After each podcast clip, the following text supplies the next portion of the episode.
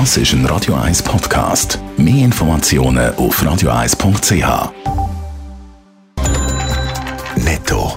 Das Radio 1 Wirtschaftsmagazin für Konsumentinnen und Konsumenten wird Ihnen präsentiert von Blaser Greinicher. Wir beraten und unterstützen Sie bei der Bewertung und dem Verkauf von Ihrer Liegenschaft. blasergreinicher.ch Dave Burkhardt. Der Zementhersteller Holcim schaut auf ein Rekordjahr zurück. Sowohl beim Umsatz als auch beim Gewinn ist ein Höchstniveau erzielt worden. Der Umsatz ist trotz grosser Verkäufe in Indien und Brasilien um knapp 9% auf über 29 Milliarden Franken gestiegen. Der Gewinn hat um 3% zugelegt auf knapp 4,8 Milliarden Franken. Auch der Landmaschinenhersteller Bucher verzeichnet ein gutes letztes Jahr. So gibt es zum Beispiel einen Gewinnsprung um ein knappen Viertel auf 330 Millionen Franken, obwohl das Jahr mit Lieferengpässen und der angespannten Energielage nicht einfach gewesen sei, wie Bucher in einer Mitteilung schreibt. Der US-Flugzeughersteller Boeing muss die Auslieferungen von seinen Flugzeugen vom Typ Dreamliner schon wieder aussetzen. Das teilt die amerikanische Luftfahrtaufsicht mit. Offenbar sind zusätzliche Untersuchungen von einer Komponente vom Flugzeugrumpf nötig.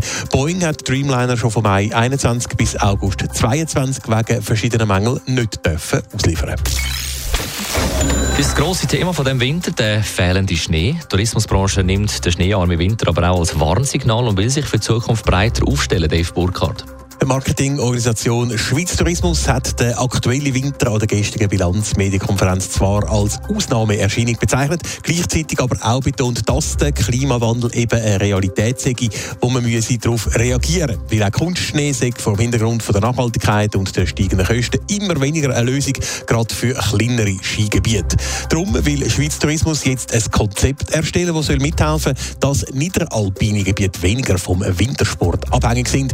Dazu sollen Leistungserbringer im Tourismus und auch Klimaforscher an einen Tisch geholt werden. Schweiz Tourismus betont aber auch, dass es kein Patentrezept gäbe, das für alle Tourismusdestinationen funktioniert. Das ist allerdings eine Zukunftsmusik. Wie läuft denn der aktuelle Winter aus Sicht der Tourismusbranche? Ja, trotz dem Schneemangel offenbar gar nicht allzu schlecht gegenüber dem Tagi, sagt zum Beispiel der Präsident von Hotellerie Suisse, Andreas Züllig, dass die Hotels bis Ende Februar mehr Logiernächte verzeichnen als im Vorjahr. Es laufe von dem her also eigentlich besser als im letzten Winter.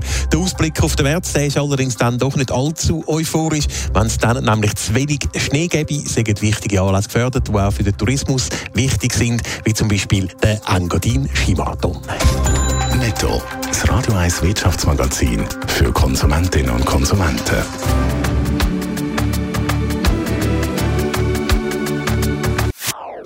Das ist ein Radio 1 Podcast. Mehr Informationen auf radio1.ch.